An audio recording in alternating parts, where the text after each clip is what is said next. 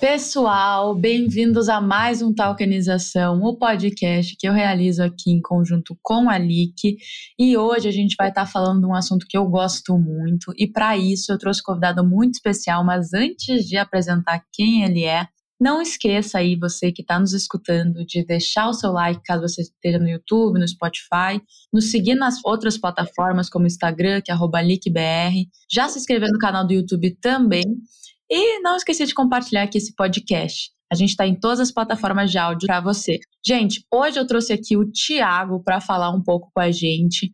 E, Tiago, para a gente iniciar, eu gostaria que tu se apresentasse, contasse um pouco da tua história no mercado financeiro, como começou e quem é o Tiago hoje, que no Instagram tá papai financeiro, né? Por que que tá papai financeiro? Legal, Bruna, obrigado pelo convite, um prazer estar aqui com você e com a audiência do podcast. Eu saí ali, que eu fui buscar meu amuleto, gente. É que eu vou fazer meu podcast sem um amuleto? Não dá, né? A gente tem que, trabalhar o marketing, tem que trabalhar o marketing do início ao fim, né? Ah. Muito bom. É, bom, depois eu vou explicar o que é isso daqui, tá?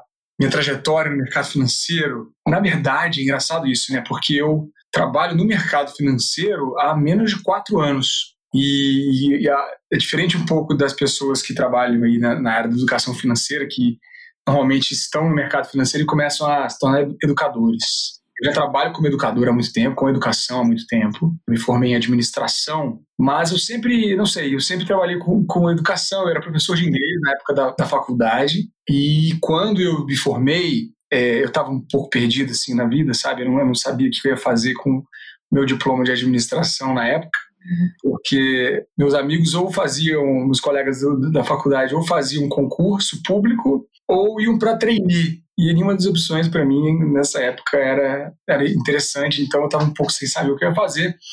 Pensei até em abrir uma, uma franquia da, da, da escola de inglês que eu era professor, eu era professor da Wizard, uhum. da Associação Cultural Brasil-Estados Unidos também. Mas eu estava ali, vou empreender, não vou, vou abrir um negócio. E eu, assim que me formei, uh, recebi um convite para ir para os Estados Unidos trabalhar num projeto uh, de, de educação na parte de captação de recursos, na parte de fundraising, né? E eu nem sabia o que era isso. Eu aprendi muito nessa época, foi um emprego bem difícil, assim. Eu, eu sofri muito porque era, eu tinha que convencer as pessoas a se tornarem sponsors, né? É, patrocinadores desse projeto que atuava em 16 países na época. Bom, aprendi muito, aprendi muita coisa, voltei para o Brasil e já emendei nessa área. Fui trabalhar num projeto de educação em inclusão digital, ensino de tecnologia, na verdade, né? ensino de programação até que eles fazem hoje, uhum. chama Recode. Fiquei uns quatro anos no Rio de Janeiro, essa parte de desenvolvimento de projeto, é, é, investimento para ampliação, né, expansão do projeto e, e captação de recursos com empresas, parcerias com o governo e tal. Bom, aí nessa época eu ganhei um prêmio de captação de recursos e isso me deu uma visibilidade legal. Uhum. E aí uma pessoa que estava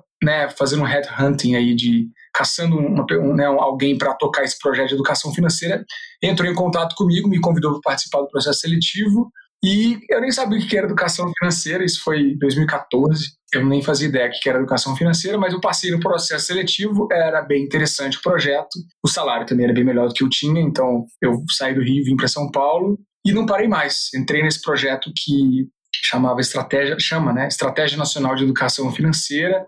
Fiquei seis anos praticamente ali desenvolvendo projetos uh, com públicos diversos em escolas públicas pelo Brasil inteiro, uh, em parceria com grandes órgãos como o Banco Mundial, a BID, uh, o próprio Ministério da Educação. Fizemos projetos incríveis, assim, é, e pouca gente sabe, na verdade, né?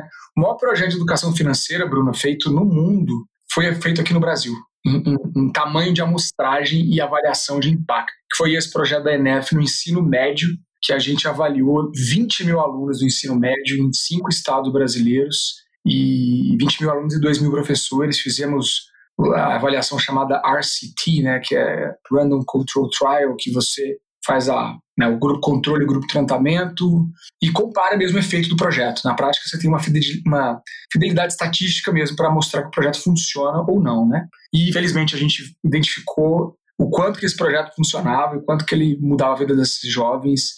E aí nessa época eu me apaixonei pelo tema, sabe? Eu falei, cara, isso é muito, muito bom. Isso é um negócio que tem que estar presente na, na vida das pessoas no Brasil inteiro.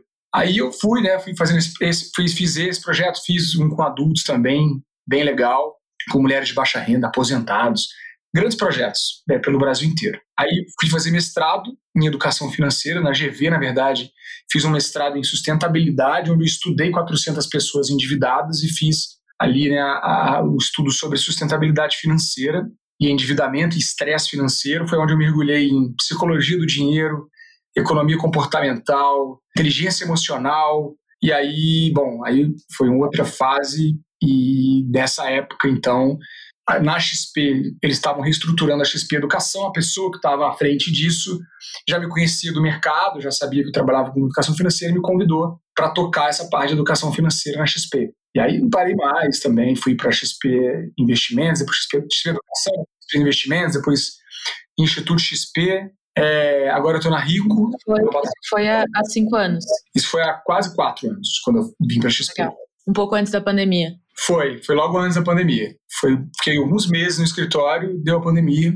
E, bom, e aí foi também uma trajetória bem intensa. Foram, tem, não tem nem quatro anos, mas é, a gente pô, fez, construiu muita coisa legal, né? Na XP Educação, fizemos uma, uma, a faculdade, fizemos cursos livres, desde o, da educação financeira básica até investimentos avançados, né? Vários conteúdos ali. É, também no Instituto XP, parcerias grandes com o Sebrae, para escolas públicas no Brasil todo, parceria com o Magazine Luiza, com até com a Amazon, até, até conteúdo na Alexa a gente colocou. Se você for olhar a Alexa, tem, minha, tem minhas dicas de educação financeira lá é, várias coisas muito bacanas que eu, que eu tenho desenvolvido na XP. E aí, Bruno, só para fechar também, que história estou falando muito. É, eu fiz, em, entre as coisas que eu fiz na XP, em 2021, eu, eu, desenvolvi uma parceria XP e Plenai. O que, que é o Plenai? É uma plataforma sobre longevidade, o assunto desse, dessa plataforma é longevidade, que é capitaneado pela Geise Diniz e pelo Abílio Diniz que são um casal, né? Então eles têm um projeto incrível que fala sobre longevidade e a gente fez um, uma parceria, um curso, onde o Abílio Diniz era o host do curso e eu era o professor do pilar financeiro, longevidade financeira, a Geise falava dos pilares do Plenai e o Alexandre Kalash, que é um grande especialista em longevidade, também falava sobre alguns temas. E esse curso também mudou muito a minha forma de olhar dinheiro, sabe? Sobre vida financeira e estudei muito sobre longevidade, sobre esse assunto, assim, em geral, né, vida como um todo. E aí eu juntei esse conhecimento junto com o que eu já tinha aprendido no livro, no, no, no mestrado, né, e junto com tudo que eu tinha desenvolvido nos últimos anos, esses projetos todos, e escrevi meu livro, que eu lancei agora recentemente, que aí, por isso que eu tô com a chavinha aqui, que é o meu amuleto do livro, que é o Emoções Financeiras, e tem aqui, ó, a chavinha é o Legal. É a minha chavinha, é o meu amuleto. E o papai financeiro do Instagram, por que, que é papai financeiro e, e quando é que surgiu, assim? Tá. Imagina que deve ser pai, né? eu dos bastidores já sei, vou contando pro povo aqui. Uhum. Pois é, é, eu, eu não fazia conteúdo na internet, sabe, Bruna? Uhum. Eu, eu, eu sempre trabalhei nessa parte mais de gestão, né? Mais de execução de projeto, desenvolvimento, estratégia, até advocacy eu já fiz, né? É, para desenvolvimento de projetos e mais essa parte mais estratégica. Então, eu não fazia conteúdo mesmo. Mas quando eu vim para a XP, o pessoal me estimulou. Falou, cara, você fala bem, você, você tem conteúdo pra caramba, você fez mestrado, pô, você usa mais essa sua persona educador, né? Uhum. E aí eu comecei a fazer um pouco ali conteúdo na XP Educação, gravando cursos, né? Vários cursos até hoje estão lá, que, dos que eu fiz. Cursos para casais, cursos é, básicos, mais avançados e tal. Comecei até a lecionar no MBA, nos MBAs deles e tudo. E aí, em paralelo com isso, eu comecei a fazer conteúdo né, no Instagram, principalmente no meu Instagram, que até então chamava Thiago Godoy, sei lá, chamava meu nome lá, o Instagram era pessoal. E aí eu mudei na época, porque eu falava muito de psicologia e psicologia do dinheiro, que eu gosto muito de estudar isso. Aí chamava Psi Financeiro financeiro era meu, era meu Instagram. E eu fiquei tipo um ano com esse psi financeiro ali. Só que aí me bateu uma noia, sabe? Eu, eu achei que alguém do conselho de psicologia ia olhar aqui e falar assim: cara, esse cara não é psicólogo, ele não pode falar de psicologia, vamos multar esse cara, sei lá. Eu fiquei nessa paranoia e aí eu comecei a pensar em mudar meu nome, né? Lá, vou mudar esse nome e tal. Só que nenhuma coisa vinha, nada legal vinha, sabe? E aí um belo dia, quando a minha esposa descobriu que estava grávida, a gente descobriu que estava grávido, eu comecei a pensar muito nisso, né? E falar, cara, eu, eu tem que falar mais sobre família, assim, porque a minha vida sempre foi essa e agora eu vou ser pai e tal. E aí a Isabela, minha esposa, foi numa palestra do Piangers, que é um cara que eu não conhecia na época, que fala sobre paternidade. Cara, uhum. genial, muito bacana o conteúdo dele. E ela me mostrou, assim, um vídeo dele, sei lá, assim, olha que legal esse cara aqui, fala de paternidade. Aí eu falei, cara, é isso, meu, eu, vou ser, eu sou pai, sou papai. Aí virou papai financeiro. Então, veio, veio essa ideia e, e aí hoje já é uma empresa, né? Na verdade, o papai financeiro é uma empresa, a marca eu registrei a marca, então eu tô no paralelo tenho construído também essa ideia de, de levar conteúdo para as famílias, sabe? Que eu acho que é o que a gente precisa mais que tudo. E, e, esse tema, assim, que tu gosta bastante de estudar e que é o principal, é, para a gente entrar nesse principal tema aqui, é de extrema importância, assim. Antes da gente começar, eu queria entender, primeiro, por que, que é tão importante a psicologia financeira, né? O que, que ela impacta, assim? Que a gente sabe que tem aquela famosa frase, né? No mercado, nos investimentos, 80% é emocional, 20% é racional. Mas, de fato, assim, o que, que seria psicologia financeira e por que, que a gente precisa entender e conhecer um pouco mais dela? Boa. Eu não diria nem que 20% é, é, é racional, tá? Porque o que, eu tenho descoberto aí nesses estudos, principalmente desde a época do mestrado, que eu fui ver, entendendo que os problemas financeiros das pessoas não são financeiros. Uhum. O problema a gente atribui ao financeiro, mas ele não é financeiro, ele é mais profundo do que isso. Quando alguém está com desequilíbrio financeiro, a não ser que tenha acontecido alguma coisa totalmente é, grave, inesperada, que calejou essa pessoa financeiramente, né, de uma forma inesperada e realmente não, não tem previsibilidade nenhuma, o que pode muito bem acontecer, é claro, é, mas a, a, parte disso, ela, todo problema financeiro ele esconde um problema mais profundo. E esse problema é emocional, esse problema ele é psicológico, esse problema vem de questões mal resolvidas de alguma maneira, sabe? Não sei se dá, dá para ouvir aqui, mas a minha Assim, é, mas assim, eu entendo isso, eu acho que até, de fato, nas minhas mentorias eu vejo isso, eu vejo que muitos problemas realmente não têm não tem essa raiz, e as pessoas no dia a dia veem isso, mas, por exemplo, um, um se tivesse um exemplo, assim, para nos dar claro. de algum caso que você já viu, para a gente deixar claro, isso mais concreto.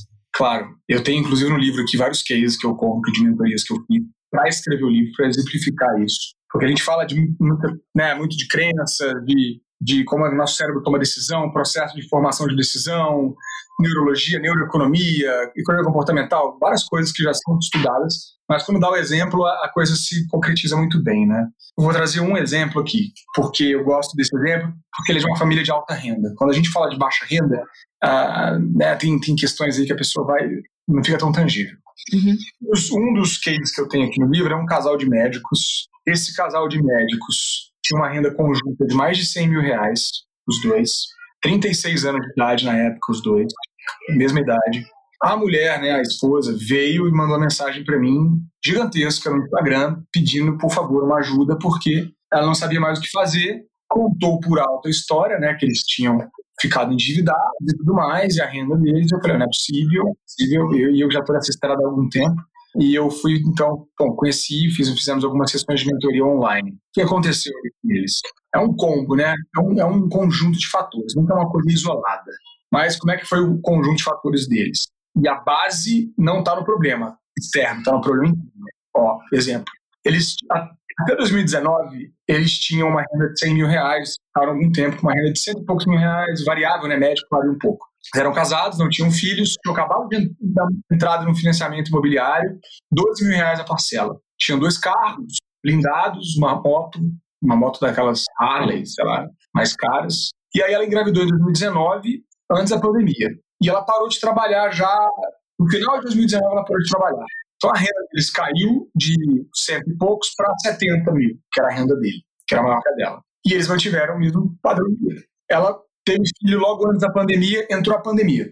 Ele, então ela não voltou a trabalhar, e ele, que é radiologista, ele não conseguiu ter o mesmo tipo de trabalho. Ele não, ele não teve que trabalhar na linha de frente, pandemia segurou tudo, caiu para a renda dele. Então eles saíram de 100 para 15 em questão de meses.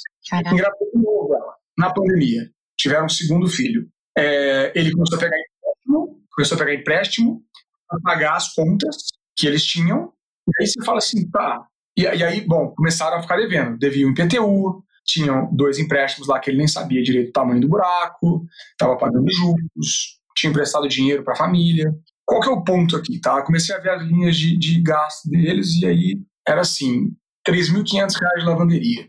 Aí você fala, não é possível. É possível. Tem várias camisas importadas, ele coloca para lavar na lavandaria no Itaim, camisas gravadas, que não podem ser lavadas na máquina, a, a secretária, a funcionária não pode lavar, 3.500 reais de lavanderia, 5 mil reais de dízimo. Eu falava assim com eles, ó, oh, gente, tá falando até brincando assim, né, porque falava, ó, oh, Deus é bom demais, gente, adoro Deus, mas vocês não podem ficar devendo, é melhor você ficar devendo Deus que ficar devendo a Prefeitura de São Paulo, porque 5 mil reais de dízimo para vocês não dá. E aí eles não abriam mão. Nesse caso, nenhum dos dois abriu mão. O caso das camisas lá, ele não abria mão, ele, ele bom, tinha vergonha, tinha medo de falar, não queria expor, não queria mostrar vulnerabilidade, sabe? É, e é uma prepotência assim, tipo, não, eu vou resolver, era tudo certo, tava devendo IPTU e tava com empréstimo. E, e aí, o que aconteceu? Só para encurtar a história mais longa, mas ela estava aberta, ela estava aberta a admitir que estava errada e que deveria resolver o problema com ajuda. Ele não estava aberto, primeiro ponto.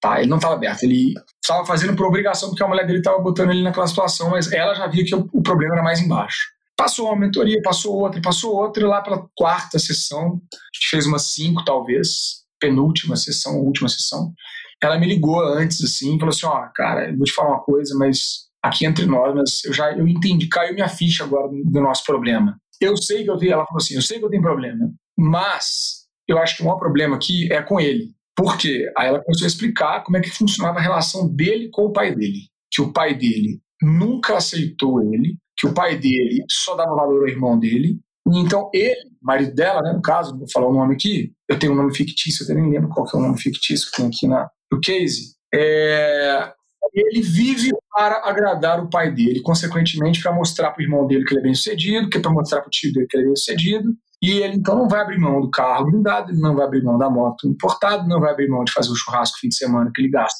com carne de boi japonês, sei quantos mil reais, é, não vai abrir mão de lavar cabelo. Ele não vai abrir mão, porque ele tem que. Ele não pode admitir que ele está perdendo, que ele está é, perdendo padrão de vida. E eu achei aquilo assim. E ela chorando, né? Falando isso chorando. E eu falei, caraca, e, e assim, ela tinha caído a ficha, sabe? Ela já, ela já tinha uma ideia. Mas como as mentorias foram rolando, aquilo levantou, sabe? aquela informação apareceu para ela e ela caiu a ficha. E, e, é claro que isso é um trabalho de psicologia, é um trabalho de terapia, não é um, um planejamento financeiro ajuda, mas, mas é muito mais profundo. Então, para exemplificar, cara, que o problema é muito mais, muito mais profundo do que o dinheiro da sua conta bancária, sabe? Nossa, eu, eu tô em choque, assim, eu fiquei bem presa a história tô contando agora, e eu não esperava que desse esse, esse pop twist, né, essa virada no final, tipo, de fato, quando a gente para pra pensar, é realmente isso, assim, tipo, eu comecei a lembrar de pessoas ao redor de mim, de coisas que eu já escutei, uhum. e de fato, é isso, assim, é, tudo tem uma raiz, e tu, e tu fala até bastante ali no, no, no teus vídeos de ansiedade financeira. Eu achei isso bem interessante, tá? Mas, primeiro, o que, que é essa ansiedade financeira? E, e quando o, o assunto é, é psicologia financeira, onde que isso está incluso, assim, tá? Obviamente, acredito que esteja incluso dentro, mas o que, que isso significa? É, psicologia financeira, o que compõe a psicologia financeira? Não, ansiedade financeira. Tá. Olha, a ansiedade foi o seguinte, eu até falo disso no TEDx que eu gravei eh, em 2021. Em, em 2020, com a pandemia, a gente começou a ver a saúde mental né, caindo morro abaixo. As pessoas começaram a ter problemas de saúde mental. Já, já tinham antes uhum. também, mas isso se tornou mais chegou à tona, né, vamos dizer. Então, eu comecei a pesquisar mais sobre isso, comecei a ler mais sobre isso e escrever até mais sobre isso. Coluna, tenho coluna no Infomani, na né, revista Vida Simples e tal.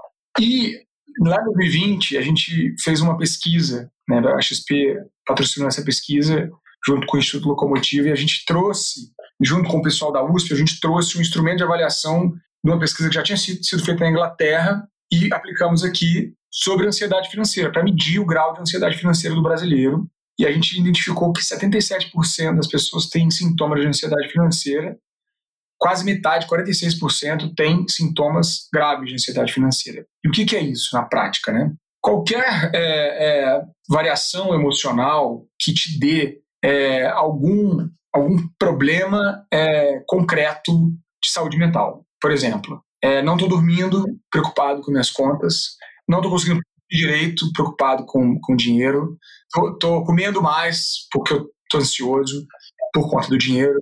E a gente vai olhando assim as perguntas, né? Vai, vai olhando assim, é, realmente é, é, muito alto o índice de ansiedade.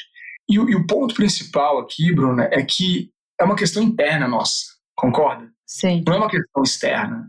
Porque o cara que ganha 100 mil igual esse e o que ganha 3 mil, 2 mil, ele pode ter ansiedade financeira. Não é uma Sim. questão de tenho renda, não vou ter ansiedade. Pelo contrário, muitas pessoas com uma renda mais alta têm muito mais ansiedade, até porque tem muito mais a perder, tem muito mais contas a pagar, tem muito mais compromisso. Né? Então não é, de fato, nada relativo à renda, é como você lida com aquele dinheiro ali que você tem disponível. Se você lida em paz, se você planeja, se você consegue separar uma parte para imprevisto, uma reserva da paz ali, né? Uhum. A reserva financeira. Se você consegue pagar suas contas, não fica devendo, não paga juros. Se você dorme em paz. Isso é uma questão nossa, interna. Tem pessoas que são mais ansiosas do que as outras. Isso é biológico até. Mas o contexto, ele é muito forte, né? O lugar que a pessoa mora, ali o, ambiente que a pessoa vive, ele pode ser muito forte é, para desenvolver isso ou não, gatilhos, né?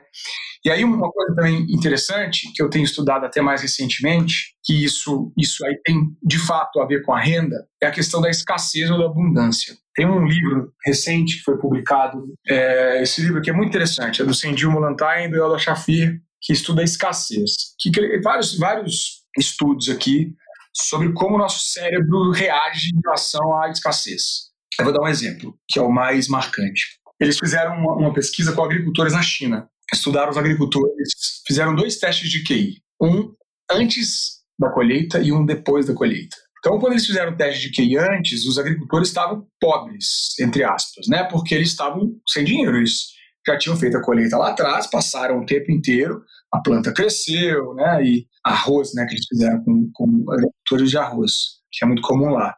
O arroz já passou o tempo, eles ficaram pobres, fizeram um teste de QI. Depois, quando eles venderam a colheita, que eles estavam ricos, né, tinham embolsado o dinheiro todo, eles fizeram de novo o teste de QI. E qual que é a descoberta-chave desse, desse, desse estudo? O QI, que é uma medida que a gente tem a tendência a achar que é, que é estática, né? A pessoa ou ela tem QI alto, ou médio, ou baixo, né? Ah, é inteligente ou não é inteligente. Já caiu por terra isso. O QI, ele, determina, ele é determinado pelo ambiente. Você pode, é claro, tem gente que tem um QI super alto e vai continuar tendo, mas ele pode variar. Chega, chegou a variar 30 pontos. Quando o cara está na escassez, ele está pensando no curto prazo, ele está preocupado em, em, em que a colheita dê certo, que não venha uma uma praga que não estraga a colheita, que não venha uma chuva, que não destrua a colheita.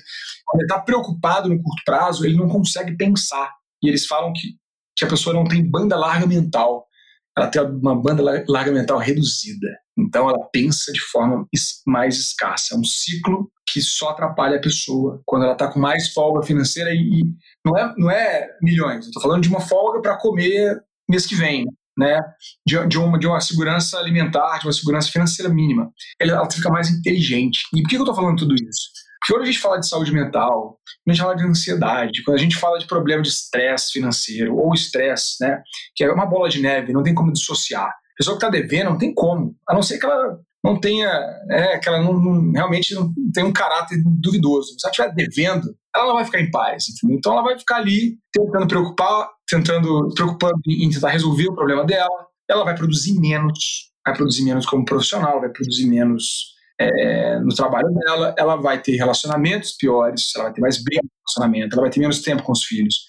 Então a gente está falando aqui de um problema sistêmico que é uma bola de neve que afeta tudo. Né? Se a pessoa não sabe gerir o recurso que ela tem, eu volto a falar assim porque a gente tem que ensinar as pessoas a gerirem o recurso que ela tem. É óbvio que é importante aumentar a renda média das pessoas. Né? No Brasil, o salário mínimo é um salário de fome. Claro, não dá para ser hipócrita. Mas é, aprender a lidar com o que se tem é, uma, sim, uma, uma maneira da gente ajudar, na medida do possível, para que as pessoas consigam ter né, um, um, equilíbrio maior com a grana delas, que elas possam realizar os, os, objetivos delas, que elas possam garantir o mínimo, né? Comer, ter, ter uma casa para morar. Tá, quando a gente está vendo esses casos, assim, a pessoa ela entra numa noia tão grande que parece que é o fim do mundo. Então, parece que está tudo dando errado, e ela começa atrair coisas erradas, ela não consegue pensar no futuro. E tem muito aqueles casos das pessoas que estão em um emprego e aí são demitidas aí vão diretamente pulando para emprego, de emprego, de emprego, ela não consegue parar e pensar tipo qual que é o melhor emprego para o meu futuro. Um exemplo bem é, uhum. bem bom aqui porque a pessoa fica presa. Eu vejo muito isso aqui em, em São Paulo com algumas pessoas do mercado, porque elas ficam tipo acabou um, agora preciso repor, eu vou voltar. Isso, isso são pessoas que teriam até reserva para parar um pouco e pensar o que é melhor para o meu futuro. Só que não, ela fica tão estressada e, e com esse sentimento né, de, de, escassez, de pô, preciso repor agora, preciso para agora, e se não for agora vai dar tudo errado, não sei, que ela acaba entrando numa bola de neve e ficando insatisfeita, ficando infeliz com o trabalho e assim vai repetindo o ciclo. E, e eu achei muito interessante essa história também, e até queria, queria perguntar, assim, mais desse teu livro ali. O, o qual foi a, a motivação para escrever e, e o que tem mais dentro desse livro aí? Legal, boa. Cara, a motivação para escrever, assim, ela, a ideia de escrever, ela veio quando, quando eu escrevi minha. Quando eu entreguei minha, minha tese de mestrado, é um livro, né? Assim, é, foi um parto para nascer, não, é, não foi simples. E eu estudei muita gente, assim, eu li muito e levantei muita referência bibliográfica. Então eu escrevi muito nessa época do mestrado. E aí eu falei, cara, olha só que, que, que interessante, assim. Não é a questão financeira por si só, é como a pessoa está lidando com aquilo, as crenças limitantes, é, as heranças intergeracionais de, de uso do dinheiro, os choques financeiros que ela teve na vida dela, né? É, são questões psicológicas e, e eu também debrucei na economia comportamental e como o nosso cérebro tem heurísticas, né? Toma, toma atalhos mentais para decisões e cai em erros, que são os vieses comportamentais. Como eu mergulhei muito nisso, eu falei, cara, eu tenho que trazer mais, tra traduzir melhor isso daqui para as pessoas. Eu não vi um trabalho acadêmico que nem ninguém vai ler, né? Sei lá, vai ter um. É, ficar publicando coisas assim, gosto da, do, da academia, mas eu acho que tem, tem, tem, que ser prático e tem que dar acesso às pessoas, sabe? Eu gosto, eu gosto muito dessa ideia de dar acesso a e simplificar as coisas. E aí eu comecei a desenvolver metodologias de trabalho dentro dos cursos que eu fui fazendo na XP. Eu já tinha ido para XP, e aí, cara, pô, Tiago, faz um curso aí, cara, de educação financeira. E eu, pá, tá bom, vou fazer. Aí eu comecei a pegar o que eu já tinha estudado e, e, comecei a criar metodologias. Fui criar metodologia das caixas das torneiras. Eu criei lá atrás para simplificar o processo de organização do orçamento. É, teste dos avatares financeiros. Eu peguei a psicologia do dinheiro e traduzi um, um teste de psicologia do dinheiro e adaptei e criei avatares que descrevem os perfis. Botei nome de animais deles. Então é águia, coruja, gato, cachorro. Cada um tem um urso, ovelha. E criei esse teste lá no curso para casais. Fui criando coisas, metodologias. E aí, quando eu fiz esse curso com a Bílio, é, eu ouvi essa coisa da longevidade, do longo prazo, me inspirei muito, né? E, e o Abílio foi um mentor para mim. Tanto é que ele escreveu o prefácio do livro, né? Depois, ele, ele foi super generoso. E, e, e, eu aprendi muito dessa coisa de pensar no longo prazo, sabe, Bruna? E pensar que o comportamento financeiro ele não é agora, ele é daqui para frente e ele tem que ser recorrente. E o comportamento ele é, é, é, ele é mestre de tudo, né? Ele é maior do que, do que o conhecimento até. E aí, bom, aí calhou também com a Isabela, minha esposa, ela tinha lançado um livro e estava dando super certo, assim, sabe? E aí uma pessoa da editora Gente também que eu conhecia, encontrei, essas coisas do universo, assim, vão calhando. E ela falou, cara, eu contei meu trabalho para ela, cara, por que você não vem participar de uma mentoria que a gente faz para pessoas que querem escrever livros? A gente te ajuda, às vezes, a amadurecer sua ideia, quem sabe você tem uma ideia legal. Aí eu essa mentoria, ela me deu essa mentoria, é uma mentoria paga, mas ela me presenteou, a Roseli Buschini, que é a CEO da editora Gente. E aí eu, aí eu fui desenvolver minha ideia, aí eu, aí eu entendi que eu queria com o livro, e aí virou concreto. Ela falou, cara, gostei, sua ideia é muito boa, acho que tem muito potencial de explodir, é de levar esse, esse conteúdo para muita gente, vamos fazer o livro. Aí eu fiquei eu inicialmente achei que fosse escrever em nove meses, demorei o dobro. Fiquei um ano e meio escrevendo o livro. É, não é fácil. Mas deu super certo, sim. Né? Lancei agora, tem 20 dias, e ele já está indo para a segunda edição, best-seller na Veja e na Publish News. Já está best-seller, estava primeiro na Publish News.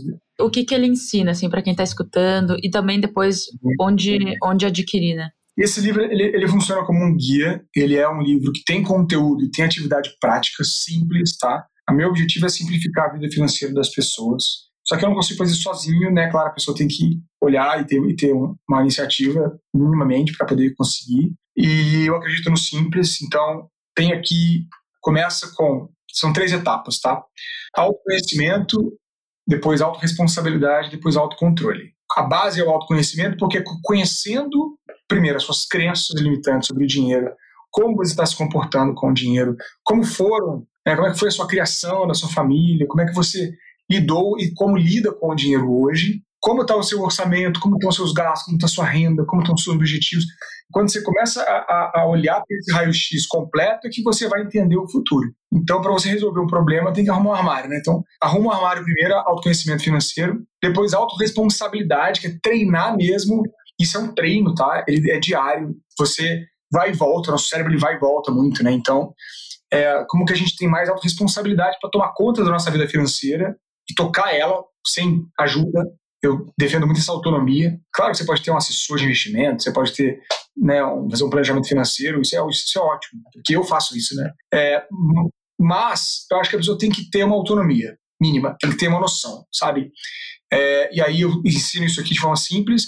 Depois autocontrole, que é para ela implementar as coisas, porque grande problema, e isso é uma fala do Dan Ariely, que é um economista comportamental que eu gosto muito, ele fala isso, cara, o grande problema da humanidade é a falta de autocontrole, né? A gente faz planos e planos e planos na hora, na vida real, dá rasteira na gente, porque se comportar de forma de forma consistente ter uma frequência de um prazo mais longo é algo complexo para o ser humano. Nosso cérebro ele tem pouquíssima capacidade de entender longo prazo. Isso é biológico mesmo. A gente não consegue entender um prazo muito longo, porque a gente não foi feito para pensar no longo prazo, né? Se pensar, se você imaginar que a gente está aí há 200 anos, menos de 200 anos com luz elétrica, é, a gente está aí com a geladeira tem o quê? 100 anos que a gente consegue conservar um alimento por mais do que do que o tempo dele de apodrecimento, né? Então, a gente não tem esse preparo, nosso cérebro não tem esse preparo, a gente acaba pensando errado com o tempo é, a gente faz duas, dois movimentos interessantes. A gente primeiro superestima a nossa capacidade de realização no curto prazo, ou seja, a gente acha que vai fazer um monte de coisa em pouco tempo. Faz a lista de final de ano lá, dezembro, né, Bruna? Metas. Escreve metas. Põe 50 coisas lá, chega no final do ano você não fez nem 5. Aí você fala, nossa, eu sou incompetente. Você não é incompetente, é porque você não consegue desenvolver, é, você superestimou, né? ficou um olho maior que a barriga e, e superestimou. Só que a boa notícia é que a gente também faz o contrário, a gente subestima a capacidade de mudança de realização no longo prazo. Então, se a gente conseguir pensar em prazos mais longos, 5 anos, 10 anos, você consegue transformar a tua vida em todos os sentidos que você quiser. Alimentação, peso, é, conhecimento, autoestima, relações, dinheiro, tudo. Prazos mais longos, se você, claro, consegue mudar se você tiver um seguir minimamente de forma consistente num prazo de 5 anos, 10 anos. Isso vai mudando, porque, é, bom, essa matemática a gente, a, gente tem, a gente não consegue calcular muito bem, né? Então eu, eu ensino isso aqui, claro, é um, é um livro, né, uma ferramenta então tem psicologia do dinheiro, tem economia comportamental, exemplos práticos, cases durante o livro, atividades durante o livro, vai tendo algumas pequenas atividades, histórias, conta história, faz de tudo aqui, viu? A gente dá, dá um jeito para o livro ficar interessante, né? Para a pessoa ler. E onde né? que a pessoa encontra? Encontra em todas as livrarias e na, na, online também, na Amazon e tudo, mas se quiser o livro com minha dedicatória e o amuleto, você compra no meu Instagram. Então tem meu Instagram, Papai Financeiro. Você entra lá, tem um link, você encontra a opção do livro com dedicatória, só o livro com dedicatória é o mesmo preço, é o mesmo preço que você vai encontrar na livraria, até mais barato um pouquinho, eu faço com a dedicatória, ou com o amuleto, porque o amuleto é, eu acredito muito na energia, dinheiro é energia, né? E, e, e, quando a gente energiza isso para o bem, quando a gente coloca o foco para construir, equilibrar a nossa vida da forma que ela precisa ser, né? nem, de, nem, nem com muita ganância, mas também nem com negligência ao dinheiro, a gente posiciona bem o dinheiro na nossa vida, a gente atrai mais mesmo, sabe? Isso é isso não é papo de guru, não. Assim, isso é, é, é, é, Eu acredito muito também. Acredito também muito nisso. É. De fato. Bom, é, bom. Gostei muito, assim, esse tema é muito importante, né? É, o pessoal ele acaba negligenciando pelo fato de, enfim, é, querer só pensar no, no racional ali, na, nos dados, enfim, acaba negligenciando a base de tudo, os fundamentos de tudo. E aí eu, eu queria te agradecer por aceitar aqui, participar com a gente. Eu acho que esse tema é de extrema importância, por isso que eu até falo para todo mundo: comprem um livro, leiam, entendam, tenham uma base de conhecimento sobre isso, porque é muito importante. Se você não, pelo menos tem uma noção do que está acontecendo, assim como nos investimentos, precisa ter uma base. Não vai entregar todo o teu dinheiro para um gestor e deixar que ele assuma total controle da tua vida. Não, da tua vida uhum. financeira. No caso, é o trabalho uhum. de toda a tua vida é, profissional. Não, tu precisa ter uma base de conhecimento, como tu mesmo falou, precisa saber o que está acontecendo, né? Sim. E sabe que, claro, que tem pessoas que já têm interesse por investimentos, né? Isso é muito bom, porque a pessoa já está num nível que ela vai buscar conhecimento e não falta conhecimento é, sobre esse assunto. Eu até falo aqui no final, falo do básico, né, um pouco da renda fixa, falo bem, bem, bem beabá, né, taxa Selic, para a pessoa ter uma noção. Mas 90% do livro não é isso, porque eu quero despertar nas pessoas que não ainda despertaram o interesse sobre cuidar do dinheiro. E aí, claro, ela vai ter que aprender depois a investir, o que é muito positivo, mas ela é, sentiu o gostinho né, de buscar uma mudança e, e, e aí ela, do meu livro eu, eu acredito que eu estou fazendo uma porta de entrada aí para muitas pessoas que, que, que nunca se né, preocuparam ou não se atentaram a isso. E até, posso dizer, viu, que eu já recebi alguns feedbacks aqui no Instagram de pessoas que estão lendo, pessoas que têm conhecimento em investimento, até bastante. Pessoas que eu conheço que são super especialistas em investimentos, que estão, cara, eu nunca tinha parado para pensar sobre a minha vida financeira dessa maneira, sobre as minhas crenças, minha, a minha forma de usar o dinheiro. Porque não é porque você entende investimento que você não pode sempre melhorar, né? Então tem uma coisa aqui dessa parte mais profunda de reflexão que tem pegado muita gente, sabe? Que tem feito muitas pessoas repensarem e chegarem a conclusões. Eu estou com uns textos aqui que eu vou começar a postar de feedbacks que é, é isso que vale a pena. E eu falo assim com as pessoas, sabe, Bruna? E, e eu vejo seu trabalho também, admiro muito o que você faz, né? E você, pô, tão, tão, tão nova, né? E tá super sênior aí, cara. É muito bacana ver isso, assim. É, é, essa sua, esse seu comprometimento, sua maturidade, sabe, com, com o seu trabalho. E eu falo muito com as pessoas isso, assim, cara, não busca o dinheiro, não busca o dinheiro, busca se realizar, busca encontrar uma coisa que você faz bem, que você gosta de fazer, que você, as pessoas reconhecem que você faz bem, que você quer aprender, que você quer se desenvolver, que você tem vontade, tem tesão em, em crescer. Encontra isso, cara. Só porque aí o dinheiro ele vai ser uma consequência do impacto que você gerar nas pessoas. Se você gera muito impacto, você gera muito dinheiro, não tem como, sabe? É, é a matemática é, é, é, muito essa. E eu, eu demorei para descobrir isso, tá? Eu demorei para descobrir isso. Estou muito feliz de ter descoberto isso e, e claro, de um dia para o outro a gente vai encontrando as migalhas, né? Com aquela fábula, acho que é do João Maria, que eles vão encontrando as migalhas. No, no, é, é. Não é? Que aí é encontrando as migalhas no caminho, vai descobrindo esse caminho, sabe? Então eu sempre estimulo as pessoas a, a buscarem encontrarem isso, sabe? E, e, o livro então ele é muito importante tanto para as pessoas que já investem para tu rever ali tanto os teus fundamentos. Eu gosto muito de entender o, o, que tem por trás das nossas atitudes, tanto de às vezes a gente tem repete padrões da nossa família, às vezes a gente vai contra padrões da nossa família, como mesmo uhum. o caso para se provar ou mesmo para para não se provar, né? Tem os dois os dois dois lados. E também para pessoa que, pô, eu quero que a minha mulher comece a investir. Pô, dá ali um, um desejo para ela, o gostinho, né? Que seria justamente esse, esse desejo por dar os primeiros passos que o livro justamente dá. Eu acho que assim, ó, é um, é um combo completo, assim, eu tô louca para ler e eu acho que, de fato, para mim isso é tudo, assim, hoje é um dos temas que eu mais estudo, é psicologia financeira, eu gosto muito. Eu vou levar um livro para você. Ah, obrigada, obrigada. Só porque você falou uma coisa aqui, e, e quem é casal, que está tá ouvindo a gente aqui, né, tem, tem esposa, uma namorada, marido. Esse teste dos todos os testes, mas o teste dos avatares, quando você faz em casal, que é o teste dos avatares financeiros, que é o maior teste que tem aqui, que é o que eu falei que tem os bichinhos, né, tem, tem a, os animais, que eu descrevo tipo um horóscopo, mas ele tudo baseado em ciência mesmo, sabe? É, e é bem legal, tem, tem fundamento é, e é bem legal, assim, tem uma descrição dos avatares. É legal fazer em casal. Por quê? Porque normalmente vai ser um avatar diferente e você vai conseguir entender o perfil da pessoa que você está né, tá se relacionando e ela entender o seu e vocês entenderem, porque no final eu falo assim, ó, quais características do seu avatar que você gostou e quer manter? Quais características do seu avatar que você não gostou, que você que não te agrada e que você quer mudar? Eu, eu falo a parte boa e também dou uma chinelada na parte ruim para falar, pô, tem que mudar, só ter ter estímulo para mudar, né? Então, é muito legal, porque a pessoa acaba. E, e, no relacionamento é assim, né? A gente tem que negociar, tem que aprender sobre o outro, tem que respeitar o outro, tem que aceitar, né? São pessoas diferentes, de contextos diferentes, e nem, nem tudo que vai agradar a gente. Então, isso, eu acredito muito que isso ajuda num relacionamento de, de forma geral, porque o dinheiro a maior causa de divórcio é por problemas financeiros. Um estudo também que foi feito na Inglaterra que mostrou isso. Então, se você quer ter um relacionamento duradouro, fale sobre dinheiro na sua casa. Legal, legal. Nossa, eu não, não sabia que era tanto assim, mas eu já tinha escutado alguma coisa parecida.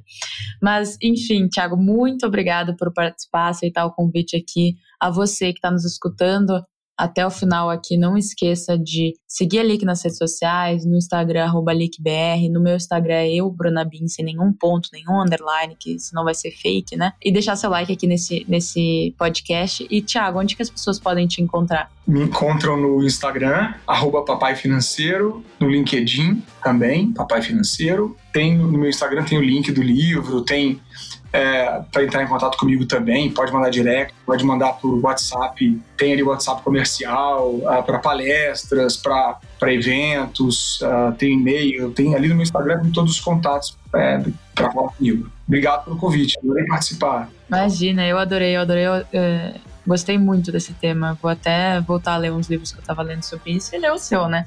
É, muito obrigada, gente. Muito obrigada a todos e até a próxima.